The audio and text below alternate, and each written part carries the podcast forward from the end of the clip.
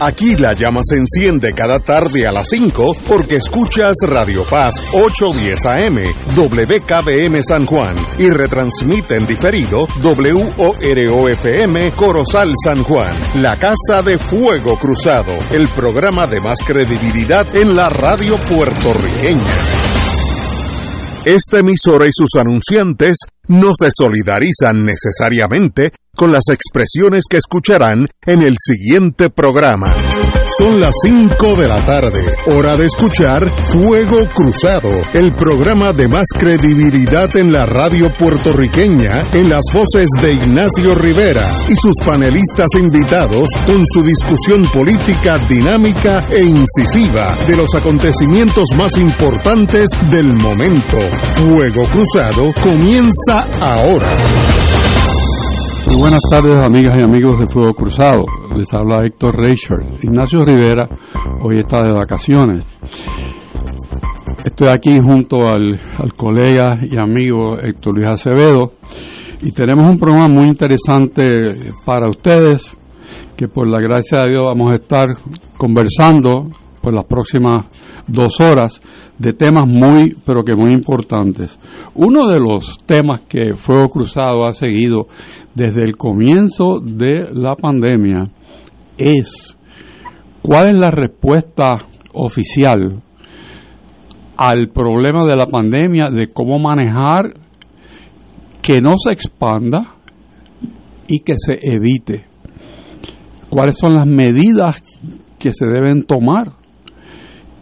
Y este programa fue uno de los primeros que aplaudió la entonces gobernadora Wanda Vázquez por tomar la decisión radical antes que ningún otro sitio bajo la bandera americana de cerrar a Puerto Rico y así salvó vidas. Que más tarde hubo confusión en la manera de tratar el tema eh, por el gobierno, pues, pues sí, pero ese comienzo yo estoy absolutamente seguro, al igual que los miembros de este panel, que fue instrumental en que la salud pública de Puerto Rico se fortaleciera. Este fin de semana hubo un parte noticioso que se titula En riesgo a adultos mayores que viven en instituciones. Y la prensa reseña que Juanita Aponte, que es una persona que dirige una asociación que tiene que ver con el tema de las instituciones que albergan a los adultos mayores, hizo unas expresiones que nos movieron a todos a desear que ella compartiera un poco más de quién es ella, cómo es la asociación que dirige y qué la motivó a hacer las expresiones que comparto a continuación. Dijo ella, esto ha estado brutal. La orden del Departamento de Salud no dijo nada sobre los hogares de adultos mayores.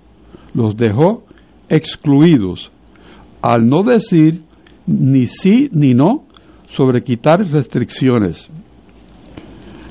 Tenemos con nosotros en línea a Juanita Aponte. Muy buenas tardes, Juanita Aponte.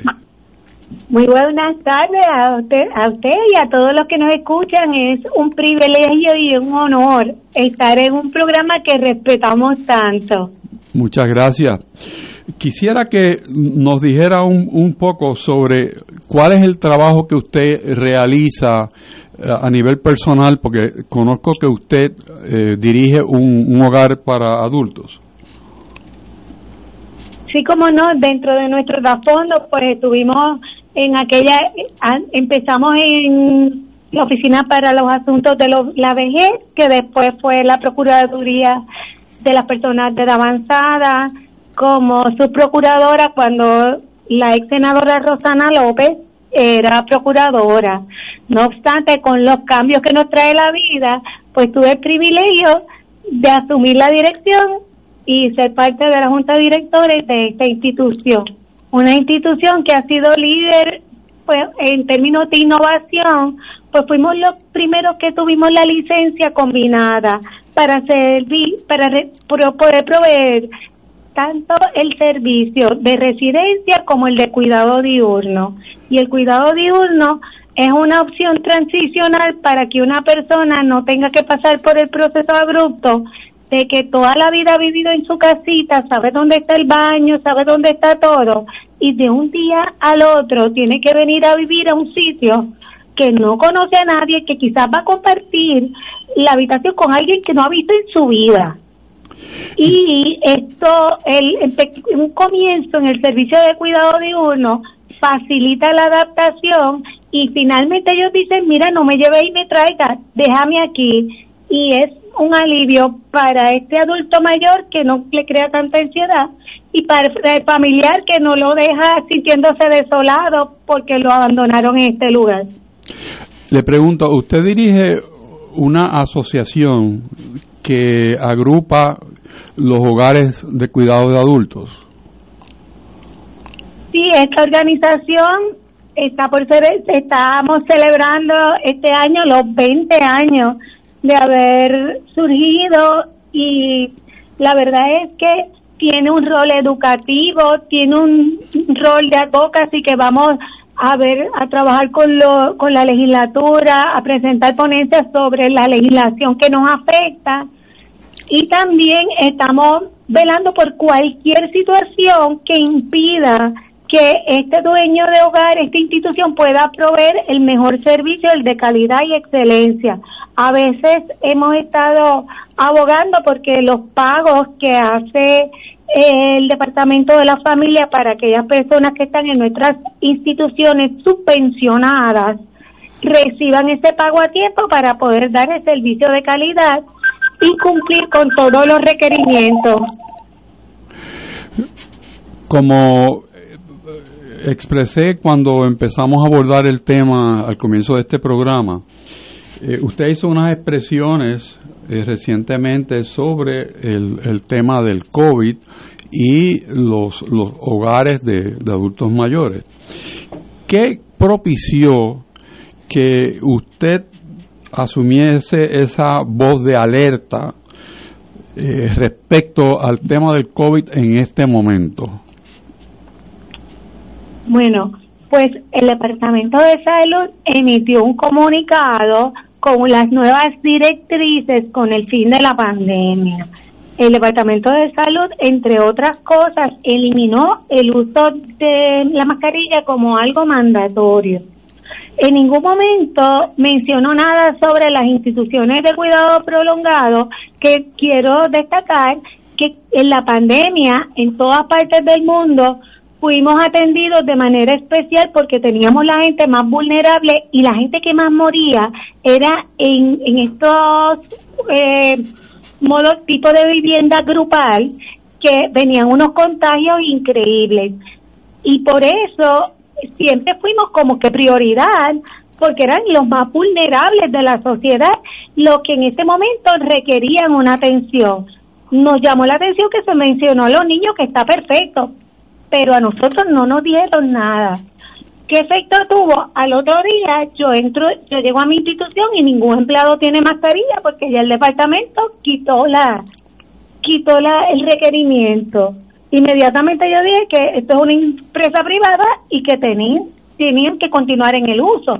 No obstante, se han creado muchas lagunas porque nos han dejado en un vacío y sin dirección cada uno y entonces cuando llamamos y pedimos orientación nos dieron que ya era responsabilidad de cada uno lo que pasara en nuestras instituciones.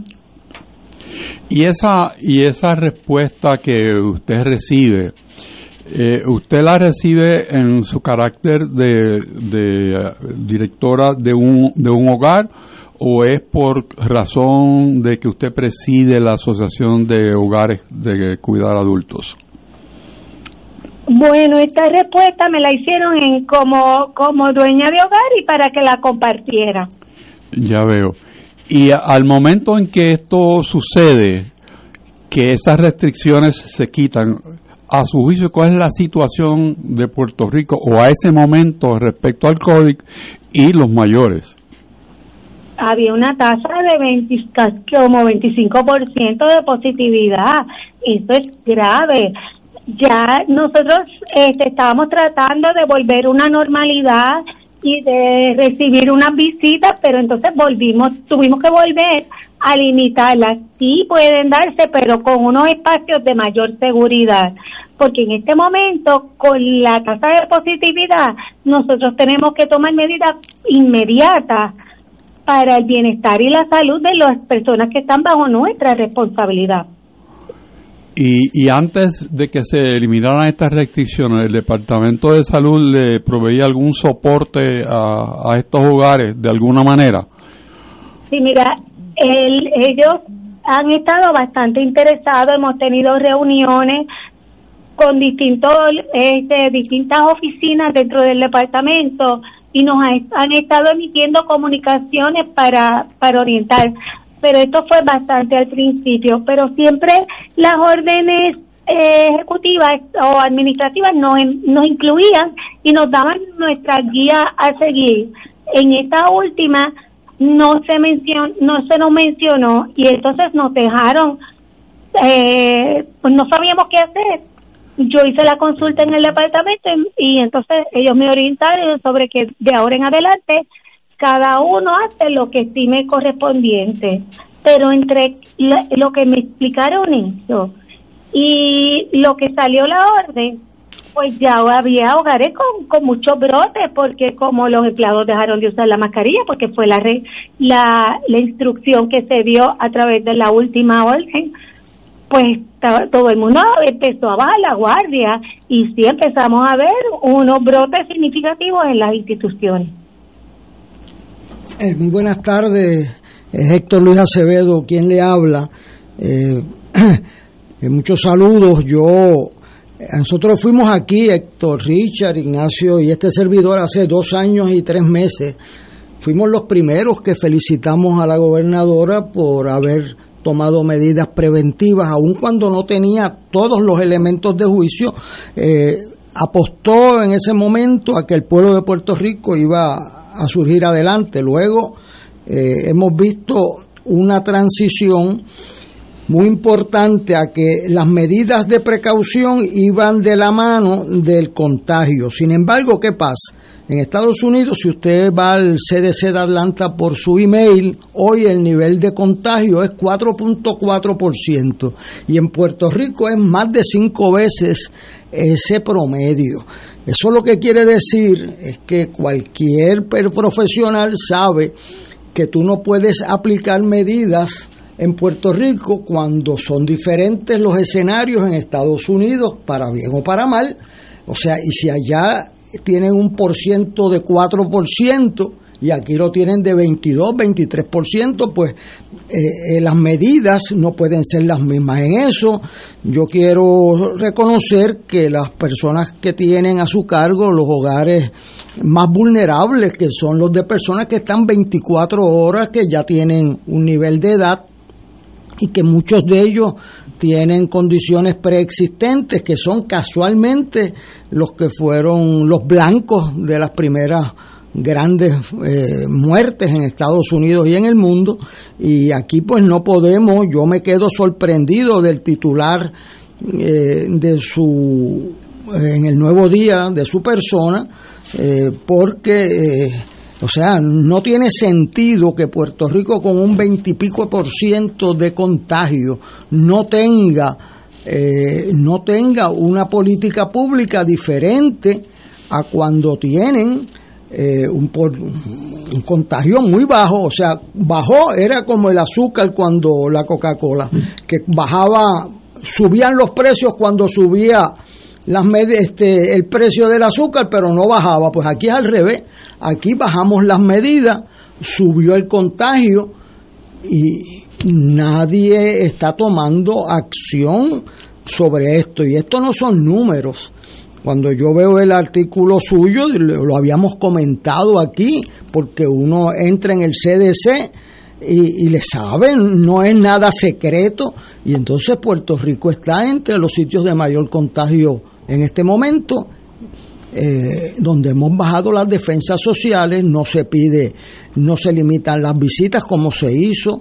O sea, aquí se ganó una batalla temporera, pero no puedes abandonar las defensas del país. Así que yo eh, felicito la iniciativa que ustedes se tomaron para salvar vidas. Esto no se trata de un promedio, esto se trata de que gente eh, se salvaron por medidas preventivas. Luego cuando abrieron el aeropuerto, eh, pues se murieron mucha gente que no tenían que morirse. Y ahora hemos cantado triunfo y nos retiramos y ahora surge de nuevo un porciento altísimo de contaminación y entonces los lugares más vulnerables, pues yo no sé, después de ese artículo que salió este 3 de julio, el sábado 3 de julio, eh, ¿la han llamado a usted? Eh, ¿Se ha tomado alguna acción?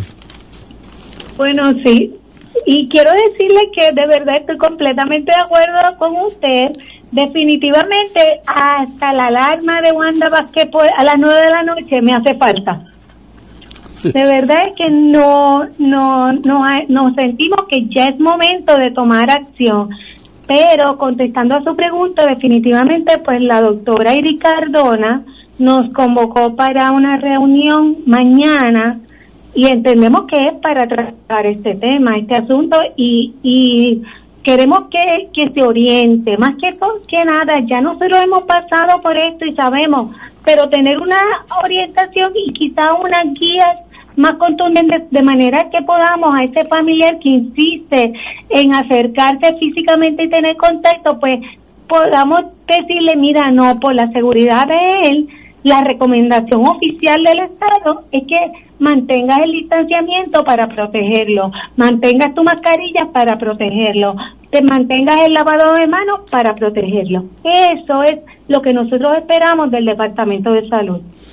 Bueno, y lo que nosotros esperamos de los centros y del Departamento de Salud es que actúen en el interés de la población. La doctora Cardona tiene mucho prestigio en los dos profesionales que más yo estimo, el doctor Javier Morales, el doctor Cordero, eh, y, pero eh, yo veo aquí un caso claro donde eh, los dos grupos que estaban en, en, disputa, ¿verdad? Los del comercio y los del movimiento de salubrista, pues el del comercio finalmente pues prevaleció pero era temporero y ahora volvió a subir pero eh, eh, el departamento de salud y la doctora Cardona saben lo que tienen que hacer. Y si tienen que enfrentar a quien tengan que enfrentar para poner medidas salubristas eh, o sea esto no se puede temblar el pulso del gobernador. O sea aquí estamos hablando de que los centros de, estadía prolongada, que están 24 horas allí, que conviven, tienen que tener medidas preventivas claras y tú no puedes tener 20 y pico de por ciento en la calle de contaminación y no tener unas medidas preventivas. Eso, eh, con todo el respeto, o sea, yo no veo cómo eh, nosotros podemos mirar para el lado y por eso el titular del periódico El Nuevo Día, yo me sorprende que esa reunión vaya a ser un jueves y no fuese el lunes, este, yo el domingo por la noche, porque yo he estado allí cuando el gobernador llama y, y se reúnen domingo por la noche de emergencia porque a las nueve le tienen que rendirle un informe de medidas tomadas al gobernador.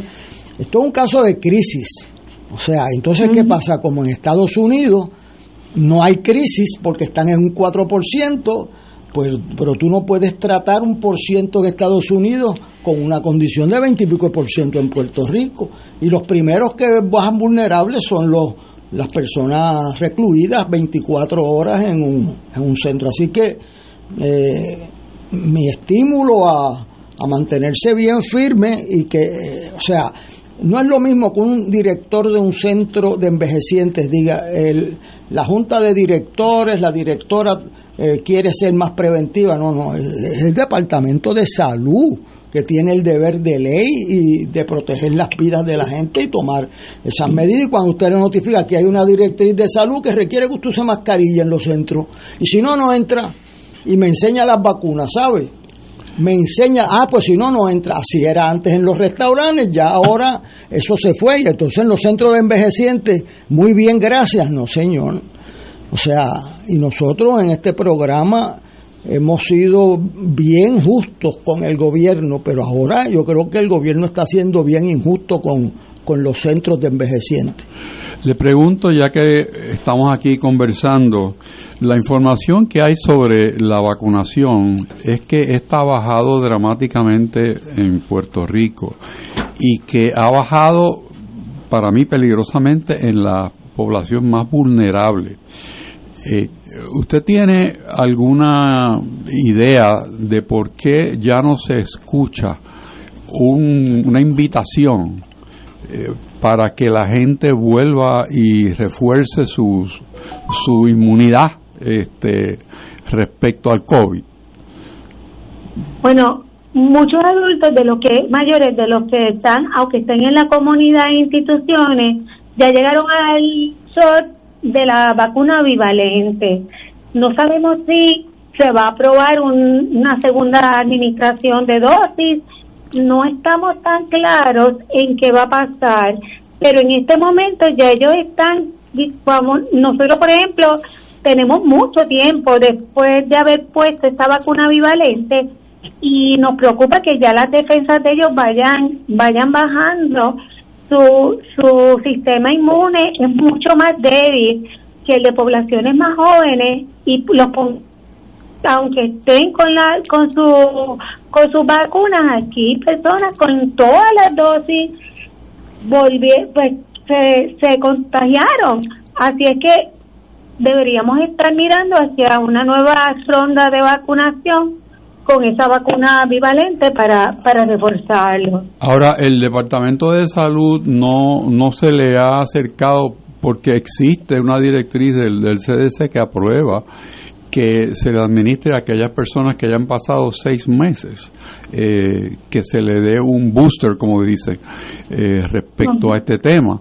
Y me imagino que si alguien lo necesita, de las personas que están ya en un sentido confinadas, porque no pueden salir eh, por sus condiciones, y cualquier persona extraña a ese grupo que ya crea su propia inmunidad, porque no, no tiene otros contactos, pues puede traer el, germen y sería terrible. Eh, así que me parece a mí que se podría explorar con el Departamento de Salud en esa reunión que ustedes han de tener mañana. Si, si existe eh, esa, esa dosis disponible, eh, como se anuncia que cualquiera puede hacer la cita y ponérsela. O sea que, ¿por qué, por qué el Estado no orienta a esa población en especial que es vulnerable y que, y que representa no solo el, afecto de las personas que son familiares de ellos, sino son gente que ya han rendido una labor por el país y, y, que, y que hay que protegerla, que en su, en su vejez, en su enfermedad, pues pasen eh, el mejor de los, de los tiempos posibles. O sea que me parece que sería una, una magnífica oportunidad para dialogar con el Departamento de Salud de, de, cuál es, eh, cuál sería eh, la ayuda que en este momento se le podría ofrecer a esta población que está en estos hogares para adultos mayores. Eh, ¿Qué usted piensa de, de, propiciar ese tipo de, de respuesta a un, a un fenómeno que lo tenemos en la calle. Bueno, acojo con, con beneplácito, o sea, estoy bien contenta porque la recomendación es excelente, creemos en la vacunación, sabemos que es una gran línea de defensa en esta lucha que llevamos para, para preservar la salud y el bienestar de nuestros residentes, así que me parece, yo cojo la asignación y estoy segura, le aseguro que mañana eso va a estar en el tema de discusión. Excelente. ¿Alguna recomendación, alguna exhortación que usted quiera hacerle al país sobre este tema, ya que usted está por todo lo ancho y lo largo del país, porque está este programa se oye en todo Puerto Rico? Sí, claro. Yo quiero acordarle a cada persona que conoce a alguien que tiene un familiar, un ser querido en una institución que ellos están vivos, siguen disfrutando la vida y que les da mucha alegría recibir una llamada telefónica, recibir una visita aunque sea en la distancia, porque esa alegría que le da ver a ser personas con, con quien tienen afecto, le, le mejora su calidad de vida, su sistema inmune y lo tenemos mejor cuidado, mejor estado de salud. Yo creo que es súper importante que todo el mundo se ocupe de ello, que Puerto Rico empiece a pensar en esta población y el problema grande que tenemos. Cada día el, aumentan el costo de proveer el servicio por el aumento del salario mínimo, el aumento de la canasta básica versus el ingreso de, la, de los adultos mayores que las pensiones se quedan iguales. ¿Y hasta cuánto podremos soportar los aumentos sin considerar ningún aumento en pensión equitativo para los quienes fueron los servidores públicos que trabajaron por el país que hoy tenemos. Muy bien, pues muchas gracias eh, por acompañarnos en esta tarde y, y por estar disponible para Fuego Cruzado. Hacemos una pausa y volvemos. Fuego Cruzado está contigo en todo Puerto Rico. Cuando tengas una emergencia y quieras que te atiendan rápido, tu alternativa es San Juan Health Center. Tenemos una sala de urgencias con cómodas facilidades y accesible en la esquina de la Avenida de Diego y la marginal Valdoriotti de Castro en el corazón de Santurce. Nuestro horario de servicio es de 7 a.m. a 7 p.m. de lunes a viernes. Contamos todo el tiempo con un staff de médicos y enfermeras altamente capacitados para atenderte. Te brindamos diagnósticos certeros con el servicio más confiable Llámanos al 787-977-7575 San Juan Health Center, donde más rápido atenderemos tu urgencia de salud.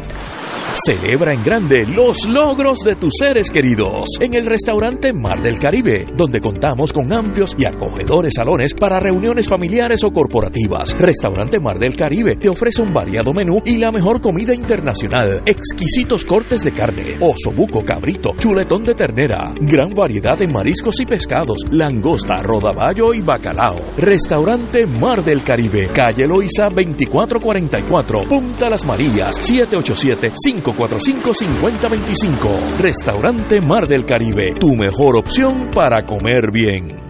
Oro 92.5 FM te invita al viaje Ruta del Vino Italia del 14 al 29 de octubre del 2023. Visitaremos las ciudades de Roma, Siena, Florencia, Venecia, Verona, Génova, Turín y Milán. El viaje incluye catas de vino en bodegas de la Toscana y Piamonte, traslados aéreos vía Iberia, hoteles cuatro estrellas, todos los desayunos, algunos almuerzos y cenas, autobús con aire acondicionado, guías, impuestos y cargos hoteleros. Información Culture Travel 787 569-2901 y 787-459-2025. Nos reservamos el derecho de admisión. Culture Travel, licencia 152 AV90.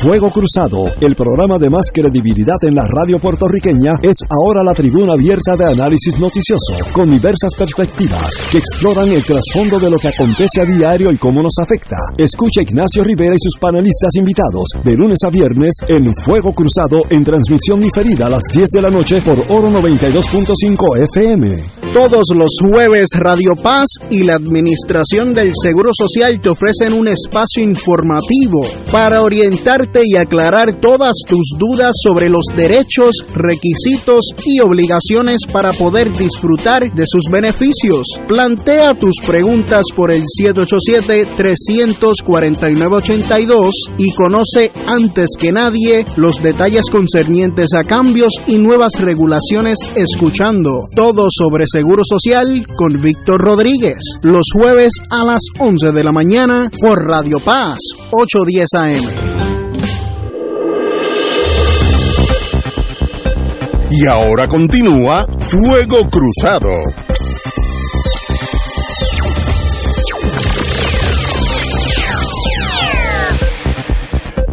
Buenas tardes amigos, Héctor Richard con ustedes, Ignacio Rivera hoy está de asueto, me acompaña el licenciado Héctor Luis Acevedo y se une al programa el licenciado Javier Ruiz. Muy buenas tardes. Un saludo, un saludo a ambos, eh, que, honor estar aquí con ustedes. el licenciado Rúa pues ha estado envuelto en, este país en muchas eh, distintas funciones. Eh, ha estado en el sector público, ha estado en el sector privado y, y, tiene un conocimiento íntimo del tema energético. Y, y hoy día, si hay noticias en, en, el ambiente, como diría nuestro amigo Ignacio, es el tema energético, porque la autoridad está en vilo en términos de si se va a aceptar el plan de reestructuración financiera de ella.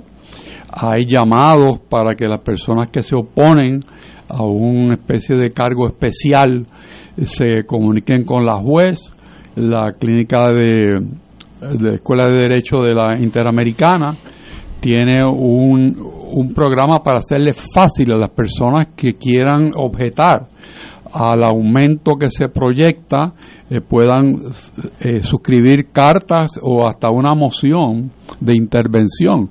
De igual manera, el Colegio de Abogados. Y en el día de ayer hubo un junte para la historia, porque se reunieron sindicatos, empresarios, eh, una gama de instituciones como pocas veces vista en Puerto Rico y a una sola voz claman por la supervivencia económica del país porque la energía eléctrica nos toca de dos maneras. Es el motor de la, de la economía, pero también es lo que pagamos nosotros como consumidores para tener energía eléctrica. O sea que hay, hay dos maneras de ver esto. Lo que me cuesta a mí eh, como consumidor esa energía y lo que significa para el desarrollo económico del país tener energía disponible y a precios competitivos para que pueda haber un desarrollo económico. Estamos hablando del corazón de la, de la economía de este país. Tenemos voces eh, también del Congreso que cuestionan la manera en que se están manejando los fondos para la reconstrucción de la Autoridad de Energía Eléctrica en su fase tanto de distribución como de generación. Incluso hay peticiones de información frente al Congreso con proyectos presentados por congresistas eh, relacionados con Puerto Rico, diciendo, bueno, ¿qué pasa con Puerto Rico? Porque tantos millones de pesos y todavía están los apagones y acaba de decir eh, Luma que porque hubo un viento del sureste se cayeron los cables y no hay energía y no hay, eso no es ni una tormenta que hay un índice de calor porque los vientos vienen del sur este y entonces tenemos un colapso se, se menciona que no hay generación suficiente pero Josué Colón dice que hay tanta generación disponible como hace falta en Puerto Rico. Pero eso no es lo que uno puede ver, porque ayer mismo sectores del condado no tenían energía eléctrica. Hay varios días ya que el sistema de energía que alimenta las luces de tránsito está tan inestable que lo que se consiguen son luces parpadeantes y los tapones son exquisitos en la zona metropolitana. Así que el tema de la energía y por otro lado la energía renovable pues van de la mano porque dicen los que creen en mantener el casi monopolio de energía en Puerto Rico y están casados con, una tecnología de, de combustibles fósiles que no puede haber tanta luz verde a la energía eh, renovable porque entonces no va a haber la capacidad de repago de la deuda que se está discutiendo hoy en día. Y eso es por lo bajo que se menciona. Eh, y es una campaña que es curiosa, pero real, que hoy en día se esté hablando por los dos lados de la boca, ¿no? Entonces, nada más y nada menos con esa mesa servida, queremos hablar con el invitado de este día. Y sería bueno conocer un poco cuál es o cuál era el modelo operacional de la Autoridad de Energía Eléctrica y, tratar de mirarlo en un tiempo eh, relativamente breve, porque estamos en radio, cómo llegamos a donde llegamos. Claro que sí, claro que sí. Pues todos sabemos eh, que el modelo energético de Puerto Rico, que todavía estamos en el mismo porque no hemos cambiado mucho, hemos cambiado políticas públicas, pero es un modelo que fue fundamentalmente diseñado para los grids en el mundo en el siglo XIX, que es generación centralizada, transmisión a largas distancias de esa energía y consumo en otra parte. En Puerto Rico, particularmente, se hizo una apuesta a que ese modelo fuese basado en fuentes fósiles, porque cuando se tomaron esas decisiones, era el combustible era eh, asequible, barato, combustible venezolano, cercano a nuestras costas y se hizo mucha generación en el sur de Puerto Rico. Había unas grandes apuestas de desarrollo económico para el sur de Puerto Rico, la Corco, eh, eh, actividades industriales importantes en el sur. Y ese es el modelo de Puerto Rico. un modelo que apostó económicamente a lo que se veía en ese momento, crecimiento crecimiento sustancial de nuestra economía en los 60, los 70, crecimiento de la economía significaba crecimiento en la demanda energética también.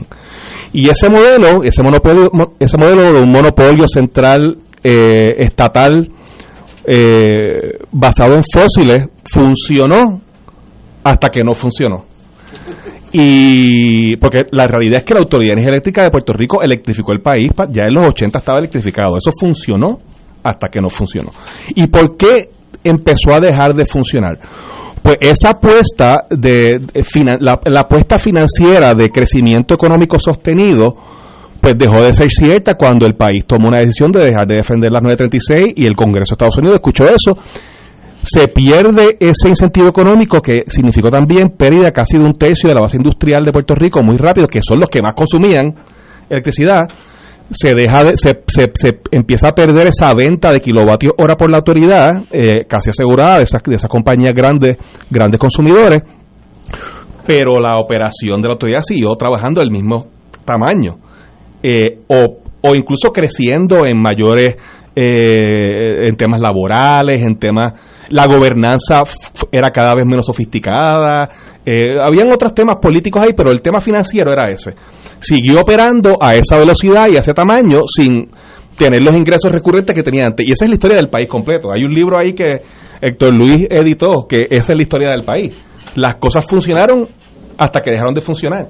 La gobernanza funcionó hasta que dejó de funcionar. Las finanzas funcionaron hasta que dejaron de funcionar en la autoridad, eso, ese seguir operando a, esa, a ese tamaño sin los ingresos recurrentes significó que se puso a imprimir dinero, a tomar deuda, que es lo mismo, a, endeudarse. Eh, a endeudarse, endeudarse, pero no para inversiones ni mantenimiento, para mantener corriendo la nómina, para ni tan siquiera para darle mantenimiento a las operaciones. Eh, eso después choca con el dato de que los combustibles, eh, y esto empezamos a verlo en la primera crisis petrolera eh, con la OPEP, cuando, cuando, cuando, los, cuando los grandes consorcios y, carteles de petróleo tienen la capacidad de controlar los precios, pues ya en los 70 nos estábamos dando cuenta que era un, la, dependencia del petróleo no solamente era, era un tema de inseguridad política y dependencia de, de, potencia extranjera es que no tienen ningún control sobre el precio porque el mercado no es el que lo determina, lo determinan voluntades políticas el precio. Eh, pero también estos fósiles empiezan a subir de precio, a subir de precio. Y Puerto Rico, totalmente dependiente de petróleo, en su momento 98% dependiente de derivados de petróleo, eh, la factura de Puerto Rico es en 70% el llamado ajuste combustible es compras de petróleo. No es que sube ni baja la factura, la tarifa en Puerto Rico, lo que sube y baja es el ajuste combustible, que es la, eso ha estado ahí por años, y es el precio eh, renovable. Si Puerto Rico fuese 100% renovable, el ajuste por combustible sería cero. si Puerto Rico fuese 50% renovable, el ajuste por combustible sería la mitad de lo que tenemos hoy. Eh, para llegar a esos bueno, ese, ese es, eh, digamos, la problemática. No sé si paro ahí para que me hagan preguntas. No, es, es, un excelente análisis porque se distancia del típico análisis de echarle la culpa a X, Y o Y y no reconoce que la economía de Puerto Rico ha tenido, bueno, décadas de, de aceleración. Nosotros, nosotros como, y muchas, y esto no, no, no, es una crítica constructiva a nosotros como pueblo, y estoy seguro que pasa en otros pueblos. Uno no quiere nunca echarse la culpa a uno mismo de las cosas. Eh, pero los problemas económicos de Puerto Rico que nos llevaron a promesa y a la Junta de Control Fiscal se basan no totalmente, pero en gran medida a decisiones políticas nuestras de qué hacer y qué no hacer económicamente. Eh, las decisiones de endeudarnos fueron decisiones nuestras y eso tiene unas, unas consecuencias. Eh, en el mundo de los mercados. Eh, en, el caso de Argentina, pues estaba litigando Argentina su deuda en una corte de Nueva York. Nosotros estamos con una corte federal. Eh, pero, pero son las reglas y no fue por falta de autogobierno que Puerto Rico cayó en esto, es por el mal uso de su autogobierno. Eso es importante porque nosotros hemos tenido aquí un problema de echarle la culpa al vecino. O sea, energía eléctrica, eso es todito nuestro. El desastre de energía eh, en Puerto Rico no es importado, es creado aquí, homemade, o sea, hecho a la medida. ¿Y qué pasaba? Lo que usted va a ver ahora, lo va a ver, se acerca el año de las elecciones. ¿Ah? Y entonces ahí, ahí la, la juez, que esa juez, me dicen que hay unas personas en Puerto Rico que van a buscar eh, un remedio con ella y lo mandan por, por correo marítimo encima de un pescado porque llevas cinco años y no resuelve el primer caso que tuvo, que era el de energía eléctrica. O sea, ella lo coge eh, no como una corte ordinaria, no como una corte de quiebra. Yo he visto esas medidas aquí muy aceleradas y esa señora lo coge con pausa. Eh, se paró tres días la semana que viene. ¿Qué pasa? mire lo que pasó, esto es increíble que haya sucedido, pero es los hechos. Energía Eléctrica eh, tenía una garantía para coger prestado que era las tarifas. Y tiene ahí una medida que si no le pagan a los, a los que compran, a los que le dan los préstamos, pueden nombrar un síndico ahí. ¿Qué pasó? Nadie se le ocurrió eso por lo que dice Javier, que fue subsecretario de Recursos Naturales, en la Junta de Calidad Ambiental, en cuanto a cosas, eh, uno de los talentos eh, de gran futuro en el país. Pues, ¿qué pasó? Que la medida era lo que dice la Constitución, subes las tarifas o disminuye los gastos. Sube los ingresos, disminuye los gastos. ¿Y qué hicimos? La tercera opción, cógelo prestado, porque como tenían la facultad de elevar las tarifas y levantar dinero, entonces cogieron prestado. Y el, ese tema tarifario es crítico, esto Luis, porque el modelo jurídico-político de la autoridad, que era de este monopolio autorregulado, eh, pues, y, también sujeto a presiones políticas, le hacía muy difícil tocar la tarifa. Tiene que hacer las cosas, le, da una llamadita, pues no, la tarifa no, hazte una cosa y, y busca los chavos de otra forma. De ahí que nace toda la discusión eh, que empieza durante el, el del gobernador García Padilla de crear un regulador independiente, una entidad que, que, tenga el poder tarifario eh, que no sea la misma autoridad y que opere a base de, viene la petición eh, de aumento de tarifa o lo que, y, se hace la reconciliación, que sea, que sea una entidad independiente que, que no esté sujeta a esas presiones. Y de ahí nace inicialmente la Comisión de Energía, el que hoy se llama Negociado de Energía, que ha visto las reconciliaciones, en algunos casos ha subido y cuando baja en el mercado internacional lo baja y le quita un poco también ese costo político al gobernador y al otro. Ese costo político fue en gran parte lo que motivó eso, porque ¿qué va a pasar? ¿Usted se cree que el gobernador, el día que radica o un mes antes de radicar su candidatura, va a subir la energía eléctrica? Eso es perder la primaria antes de empezarla. Entonces, ¿qué pasa? Se crea un ente independiente como el, ¿verdad? En Estados Unidos, el Federal Reserve Board, pues usted le echa la culpa a ellos. Ellos son los que suben, ellos son los que bajan. Lo que pasa es que en Puerto Rico, cuando usted no tiene credibilidad en esos entes independientes, pasa esto.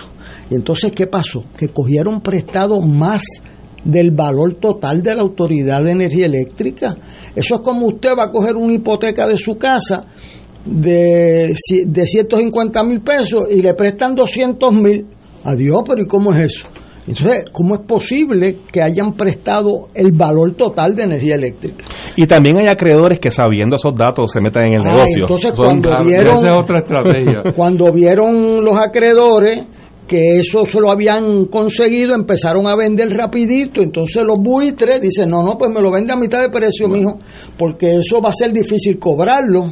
La realidad es que hoy en día lo que está frente a la juez, Taylor Swain, es una, una acción de los acreedores bonistas de cobrar 8.500 millones de dólares, que es casi el valor de la autoridad eh, en deuda. Claro, la autoridad quizás no vale eso hoy en día, pero eso es lo que... Eso es, y eso es parte de las deudas de la autoridad, porque eso incluye las pensiones no, no, no financieras. Ah, bueno, le metieron ahí las pensiones. Y yo, bendito, me daba mucha pena con los que se mataron trabajando en la autoridad y qué sé yo, pero debieron, o sea, ese era un plan privado de la autoridad. Y dieron sus bonos y dieron sus eh, compensaciones y lo fueron cargando a eso. ¿Y qué pasa? Cuando la autoridad deja de pagar, por un lado, y eh, empiezan a, a tener menos empleados, por otro, que son los que aportan entonces las perspectivas empiezan a caer y ahora lo que vamos a tener es que si usted es pensionado del gobierno, que gana un promedio que es casi la mitad de lo que ganan los pensionados de energía eléctrica, o usted es un desempleado, lo que está proponiendo para cuadrar a energía eléctrica va a representar un aumento en la tarifa. Ese aumento en la tarifa lo van a pagar los pensionados del gobierno, los expensionados, los desempleados, para subsidiar, para subsidiar, igual que lo hace el Estado con sus pensionados, el plan de pensiones de energía eléctrica. Así que eso eh, es una situación, o sea, a nosotros no nos preguntaron para quebrar ese plan, eh, solo era privado y ahora, o sea, eh, el Paganini es el consumidor, así que yo veo eso con, con mucho eh, reparo, creo que, que ahí la juez ha permitido el deterioro de esa autoridad. Es importante que los amigos que nos escuchan sepan que la energía eléctrica en Puerto Rico la han dividido conceptualmente en generación y distribución. La distribución, que es los cables que usted ve, 10 cables en un poste, que un día de esto alguien, yo no me explico cómo permiten eso, o sea, se cae un pote y tumba 10 cables frente a la Interamericana. O sea, yo los contesto tarde. Eh, eh, o sea, y aquí pues no necesitan ni tumbar un poste porque aquí se va la luz. El Expreso de las Américas todavía no está a cinco años de María, está la mitad apagado y el, la Valdoriotti y la Roosevelt. Este, eh, yo, yo verdaderamente creo que aquí han abusado del pueblo de Puerto Rico en la operación. Yo puse los paneles solares en casa y la Autoridad de Energía Eléctrica, la nuestra, homemade, estuvo un año sin ponerme el contador. Esa es de las pocas cosas buenas que ha hecho Luma. Este, así que yo le iba a preguntar a, a, Javier eh, eh, una dinámica es que el, el, la energía renovable, por ejemplo, en el sol que hizo hoy, produce mucha energía y mucho calor. En el, en el caso de la energía hecha por combustibles fósiles, ese calor representa un costo adicional de energía, pero tú tienes que pagar el, combustible. Fíjate, es una dinámica diferente. El problema es que si energía eléctrica ya tiene 55 mil abonados, que tenemos energía solar, ¿qué va a pasar con los planes que estamos empujando de energía renovable? En términos de la autoridad. Eh, el Colegio de Mayagüez hizo un plan para ponerle... El, el, hablemos de eso. El Puerto Rico, como bien dice, eh, una de las pocas cosas, eh, una de las cosas que Luma ha hecho positivamente, y, de hecho a veces no lo puede ni comunicar, pero ha sido ha sido mucho más eficiente que la Autoridad de Energía Eléctrica en cumplir con la ley. ¿Qué dice la ley? La ley dice que para los sistemas pequeños, que son mayormente los residenciales, hasta 25 kilos, 25 kilos gigantesco. El, sistema eh, promedio residencial 6, 7 kilos, quizás 8 kilos, no sé de qué tamaño es el tuyo, doctor Luis, pero... 23 pues, paneles. No sé, el, mío de 10 kilos es grande. Eh, 23 paneles es algo como 8 kilos, una cosa así. Este, para esos sistemas pequeños, lo que hace falta es que la compañía que te instala tiene un ingeniero o un electricista perito, firma y ese ese sistema está legal en ese día. Se lo certifica. Se lo certifica. Para, entonces, pero ese, ese, esa certificación, ese papelito, la compañía lo envía a Luma y la ley dice que en 30 días tienen que activarte la tarifa de medición neta, que es la política pública o la tarifa que dice que la, la luz que tú exportas se te acredita, eso que hace que lo que hace es que ahorres. Yo me acuerdo cuando yo puse mis paneles inicialmente en el 2013, se tardó casi dos años eso. eh, ya está, ya eh, Luma está casi en 70% en cumplimiento con esa métrica. Hay algunos casos que están por encima, pero son dos meses. Y hay algunos que sí más y otros que mucho menos. Eh, ahora, eh, me preguntaste y también creo que Richard me preguntó sobre un poco los economics de la cosa, de, de, los prosumidores y cómo, cómo qué más. Pues mira, sí, digamos que son 55 mil, son más ya, digamos 65 mil prosumidores personas que están generando y consumiendo interconectados a la red. Eh, uno puede enfocarse en el supuesto costo de eso al utility o uno puede enfocarse en el valor de eso a la sociedad. Son dos cosas. Hoy el valor de solar en Puerto Rico, que primero, la energía solar en Puerto Rico no está en 4%, la energía residencial, 3-4%, que es casi nada. Pero esa energía hoy son 450 megavatios que están evitando apagones eh, diurnos hoy. Porque en un país que hay déficit de generación, eso al, al mediodía, esos 450 megavatios están a todo fuete, eh, en donde parte es bajarle la carga a la red porque lo está consumiendo y la otra mitad lo está exportando. Son más o menos mitad y mitad. Eso está evitando apagones hoy. El valor de evitar un apagón a la sociedad en dólares y centavos es gigantesco. los comercios siguen operando. Ahora, los talking points usuales de los utilities y son más fuertes en estados republicanos que en estados demócratas, pero usualmente son que la medición neta es mala. Esto es un subsidio que le quita a los chavos al utility y se lo pasa. La medición neta, es decir, la, la operación en donde yo pongo electrones autofinanciados míos a la red, pues sí, la, la autoridad me los acredita. Pero la autoridad se los vende a precio completo, completo a mis vecinos, cobrándole transmisión y distribución que no ocurrió. Porque 50 pies para acá y 50 pies para allá. Eh, y acaba siendo un negocio bilateral justo para ambas partes. En la parte, eso solamente en el tema económico entre el utility y el, consumidor. Pero, pero si uno lo ve como un tema social, eh, los beneficios son extraordinarios. En cuanto el otro argumento ah, es que no va a quedar no va a quedar dinero para pagarle a los bonistas. Hay un, un artículo o una, una sección del plan fiscal de la autoridad confeccionado por la Junta de Control Fiscal, en donde la propia Junta de Control Fiscal dice lo siguiente, y parafraseo, pero más o menos dice, basado en un estudio en un estudio de crecimiento de autos eléctricos de Bloomberg, que, que es un estudio que se, que se, se hace un update cada año. Ellos utilizan el del 2020.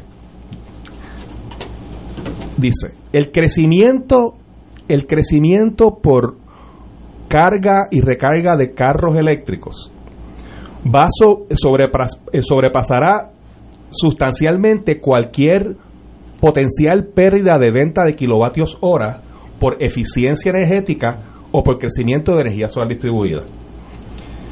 Nosotros usando eso, nos sentamos con la Junta, no le tengan miedo a los paneles, lo que tiene que hacer es buscar la forma de que se invierta los chavos y Luma, que se invierta los chavos bien para que la red aguante lo que viene de carros eléctricos y cobren bien esa luz. Cobren bien esa luz. Que acaba siendo también una, acaba siendo indirectamente una política muy progresista, eh, porque quienes son los primeros eh, adoptantes o consumidores de carros eléctricos son las, clases más pudientes que son las que van a estar pagando más luz por carro eléctrico. Eh, en el caso mío, yo me había bajado mi, mi factura de luz eh, al mínimo por mis paneles eh, que en algunos, algunos meses era 4 pesos, pero metí un carro eléctrico en mi casa y me la subí de nuevo. Eso es un tema de consumo, pero, pero no, la realidad es que, de y de todos modos, a 4% de penetración en, el, en los grandes presupuestos del utility, que es un drop in the bucket. Eh, el, el, costo económico, aún presumiendo el peor caso, que el único ahorro para el utility sea el combustible evitado. Pero nada, eh, esos son talking points, son discusiones políticas más que, más que econométricas. ¿eh? Usualmente son ideológicas de puntos de vista de proteger el modelo actual de generación central versus los modelos más de futuro de generación más distribuida, más resiliente. y eso es lo que hay. El negociado de energía tiene pendiente un estudio que se hace, esto es interesante. Las diferentes jurisdicciones de tiempo en tiempo hacen lo que se llama un estudio del valor del sol, el valor solar, el valor, valor solar.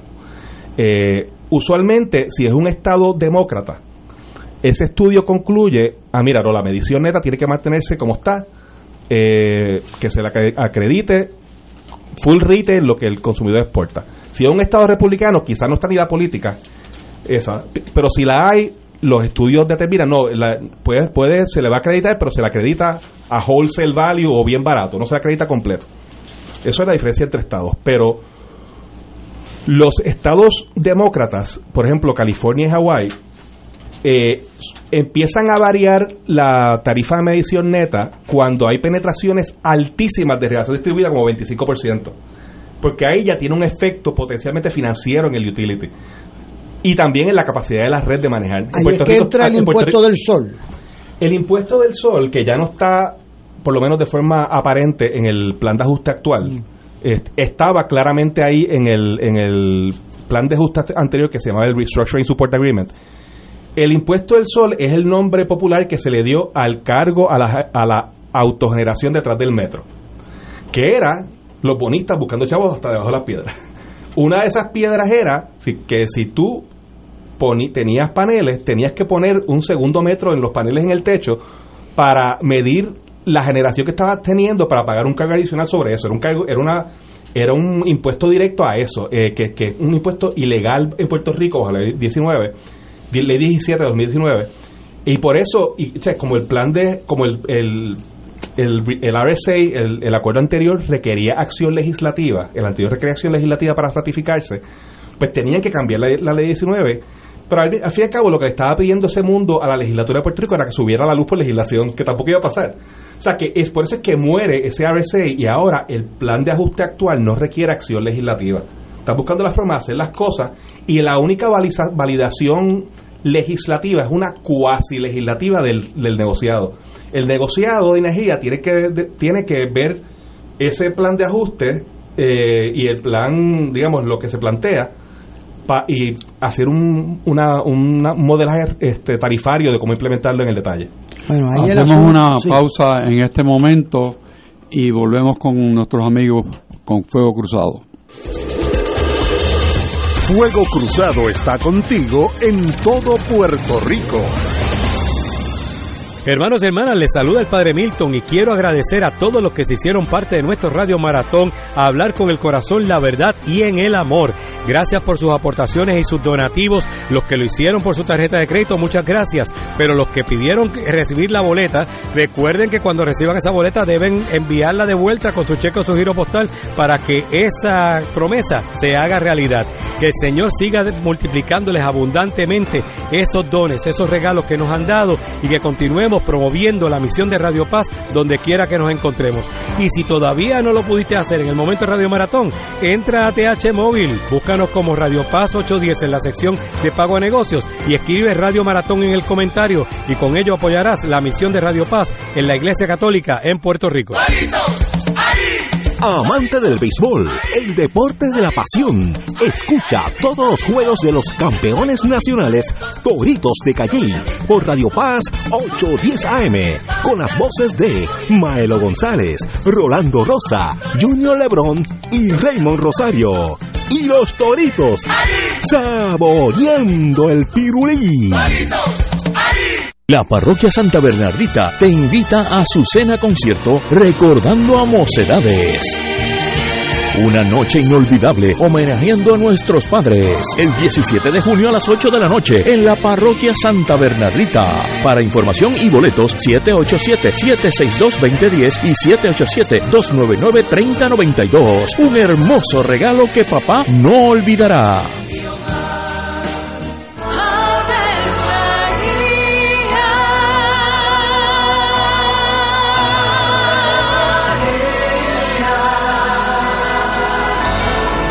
El ángel del Señor anunció a María. Y ella concibió por obra del Espíritu Santo. Dios te salve María, llena eres de gracia, el Señor es contigo. Bendita tú eres entre todas las mujeres, y bendito es el fruto de tu vientre Jesús. Santa María, Madre de Dios, ruega por nosotros los pecadores, ahora y en la hora de nuestra muerte. Amén. He aquí la esclava del Señor. Hágase en mí según tu palabra. Dios te salve María, llena eres de gracia, el Señor es contigo. Bendita tú eres entre todas las mujeres y bendito es el fruto de tu vientre Jesús. Santa María, Madre de Dios, ruega por nosotros pecadores, ahora y en la hora de nuestra muerte. Amén. Y el Verbo se hizo carne. Y habitó entre nosotros. Dios te salve María, llena eres de gracia, el Señor es contigo.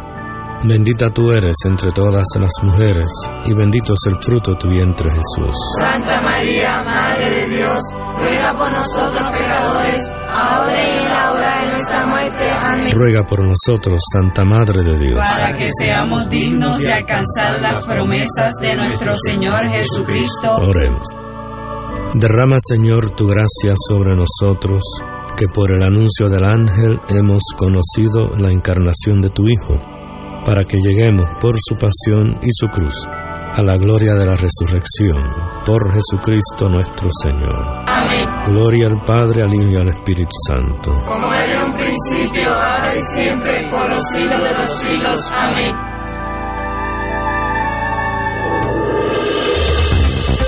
Aquí la llama se enciende cada tarde a las 5 porque escuchas Radio Paz 810 AM, WKBM San Juan y retransmite en diferido WOROFM Corozal San Juan, la Casa de Fuego Cruzado, el programa de más credibilidad en la radio puertorriqueña.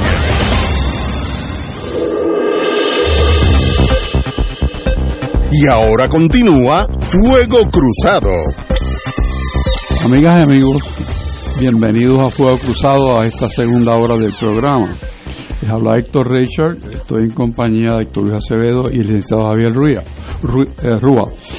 Eh, en este momento queremos eh, conversar con el presidente de la Pontificia Universidad Católica de Puerto Rico, el, el doctor Vélez Arocho, con algo muy interesante que la universidad ha hecho y que hay noticia en los rotativos de hoy, de una medida de lo que es el impacto de la corrupción y la pobre gobernanza en Puerto Rico.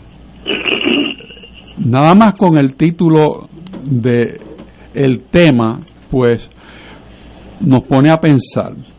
Eh, no vamos a tener una conversación exhaustiva porque aquí hay tela para mucho tiempo, pero no podemos dejar sin notar la existencia de esta contribución que hace la pontificia al pueblo de Puerto Rico y de paso nos dice que en el tiempo que han utilizado para medir ese costo es de 7.4 mil millones de dólares, que no son 5 pesos. Eh, el efecto que tiene en Puerto Rico, según la medida que ha hecho la universidad, de la corrupción y la pobre gobernanza, utilizando criterios ya aprobados. O sea, no es que estamos inventando la rueda, sino utilizando modelaje ya aprobado, la universidad ha hecho su trabajo.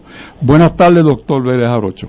Muy buenas tardes, eh, licenciado Reichard, y muy buenas tardes también a Héctor Luis Acevedo y a mi querido amigo Javier Rúa, que lo he estado escuchando en el programa. Pues quisiera que nos diera un, un, esbozo sobre el tema de ese estudio y por qué la universidad se envolvió en él. Quizás eso Eh, primero. Nosotros desde hace ya cierto número de años anualmente miramos la realidad del país y tratamos de identificar aquellas áreas que necesitan investigación y atención. Y el año pasado esta fue un área que identificamos como un área altamente prioritaria. Entonces, desde el observatorio que tenemos establecido de sociedad, gobernanza y políticas públicas, comisionamos este estudio a dos personas muy conocedoras del tema. El doctor Ricardo Fuentes Ramírez, que es profesor a tiempo parcial en nuestra universidad, pero a tiempo completo en el Colegio de Mayagüez, y el doctor Julio Quintana Díaz, eh, que tiene un doctorado en estadística ya retirado del Colegio de Mayagüez. Y eh, una de las cosas que queríamos ver era cómo medir de alguna manera el tema del costo de la corrupción en Puerto Rico.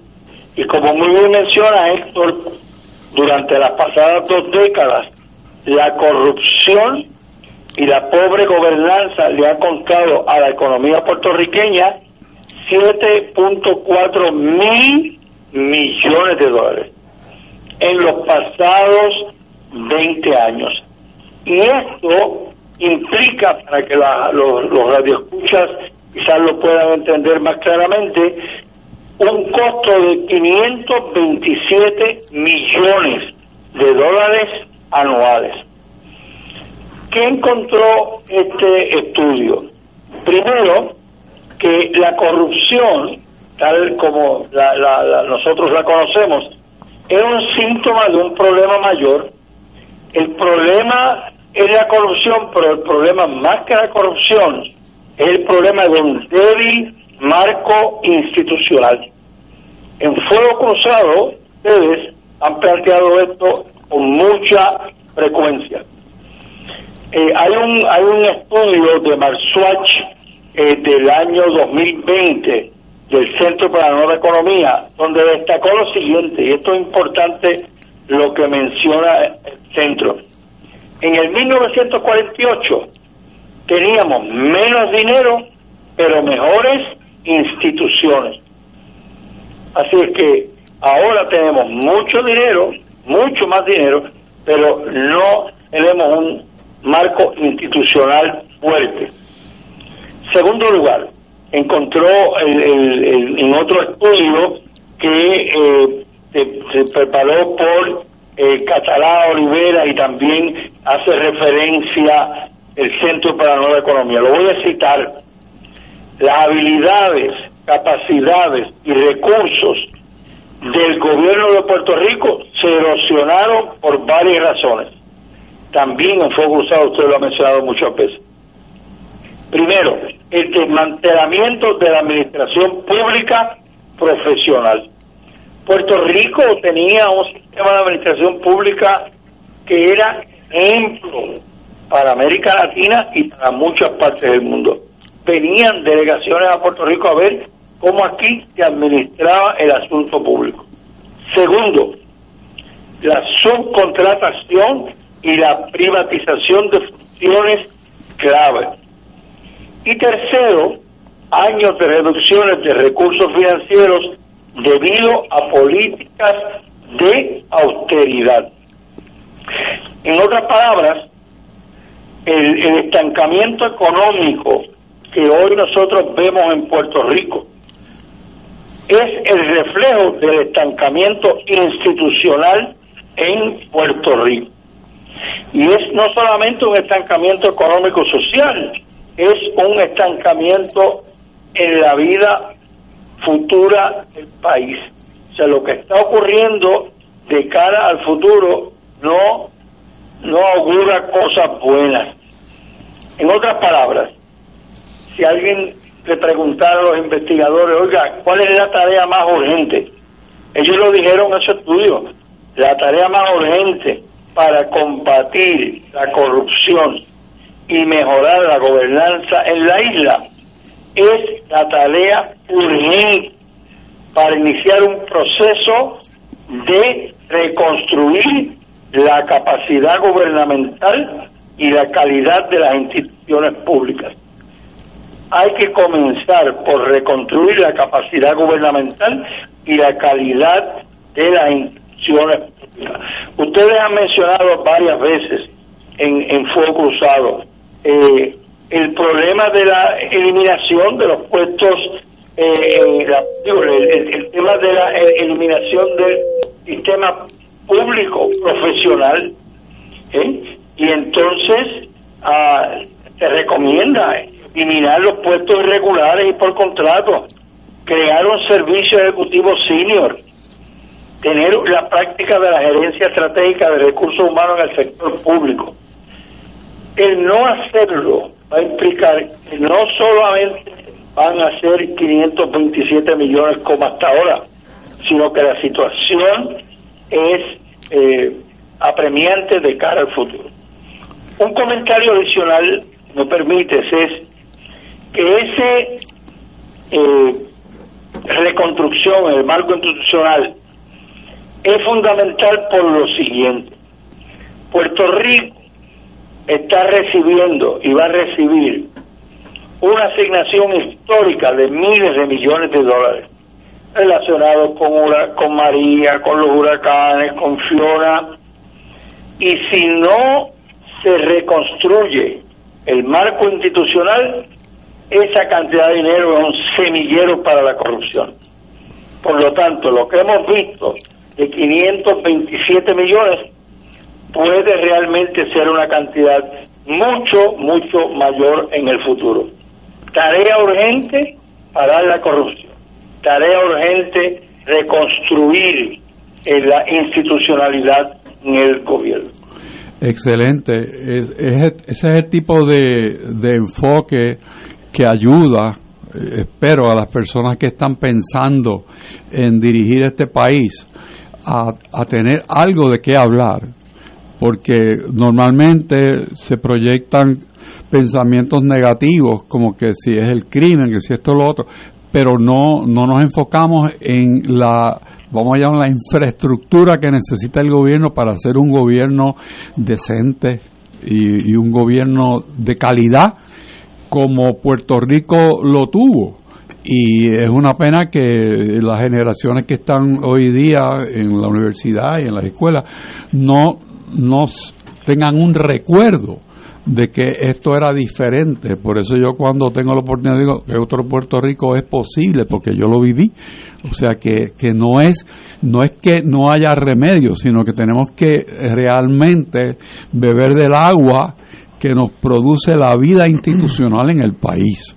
Yo creo que puede que Luis utiliza una expresión con frecuencia que es que este pueblo ha tenido épica y, y, parte de la épica de este pueblo era cuando tenía un gobierno con una fortaleza institucional grande y un servicio público importante.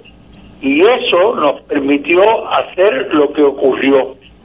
Ahora, de cara al futuro, si no volvemos a, tener esta gran, e, esta institucionalidad, eh, realmente el, el tema de la corrupción seguirá muy fuerte y, la, y la tragedia de esto es que Puerto Rico tiene los recursos, los recursos humanos. Ustedes con frecuencia invitan a personas a fuego cruzado que uno al escucharlas se da cuenta, las personas están ahí.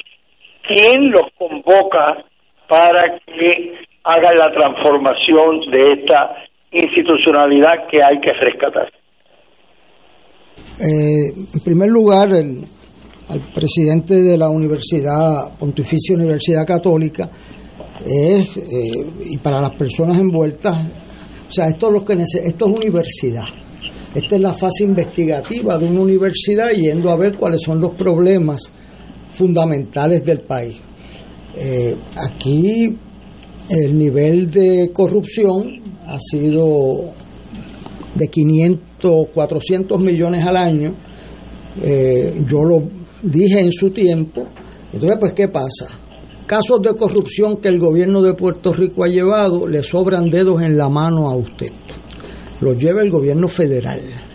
En los últimos 20, 25 años eso es una desinstitucionalización de la fase eh, contra la corrupción del gobierno de Puerto Rico. Un cuatrenio del Departamento de Justicia no llevó un solo caso de corrupción y el Departamento de Federal llevó 42 y sacó 42 convicciones. O sea, eh, eso no, ocurre en el vacío. El segundo punto, eh, los ingleses tienen una frase eh, de penny wise, pound foolish, ¿verdad?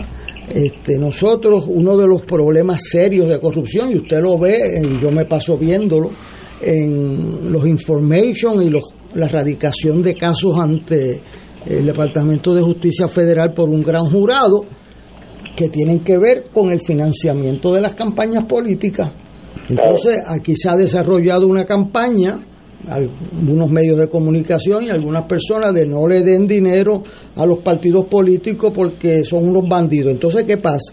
Como los bandidos llegan al poder con el dinero de ellos, entonces usted se cree que le sacan 10 millones de pesos, no, le sacan los 500. O sea que el, el pueblo de Puerto Rico ha hecho una inversión negativa en los fondos electorales, o sea, ha ido quitándole chavos a los partidos para complacer la noticia del diario.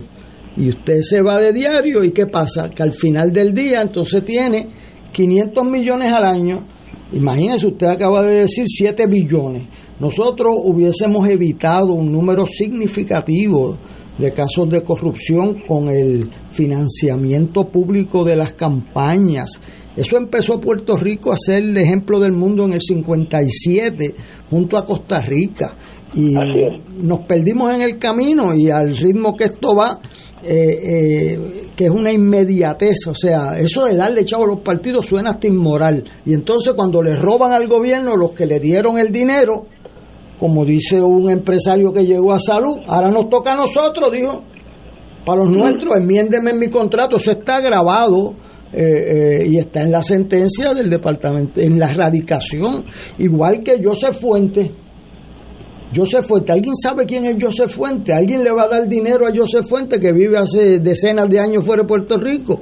Bueno, pues le daban 50 y 80 mil dólares. ¿Por qué? Porque entendían que era a otra persona que le estaban dando el dinero.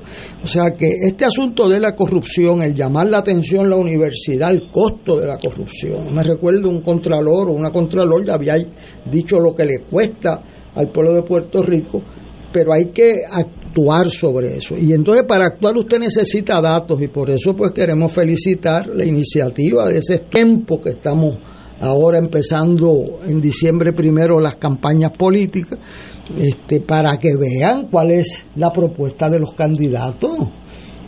¿Qué va a hacer con este tema?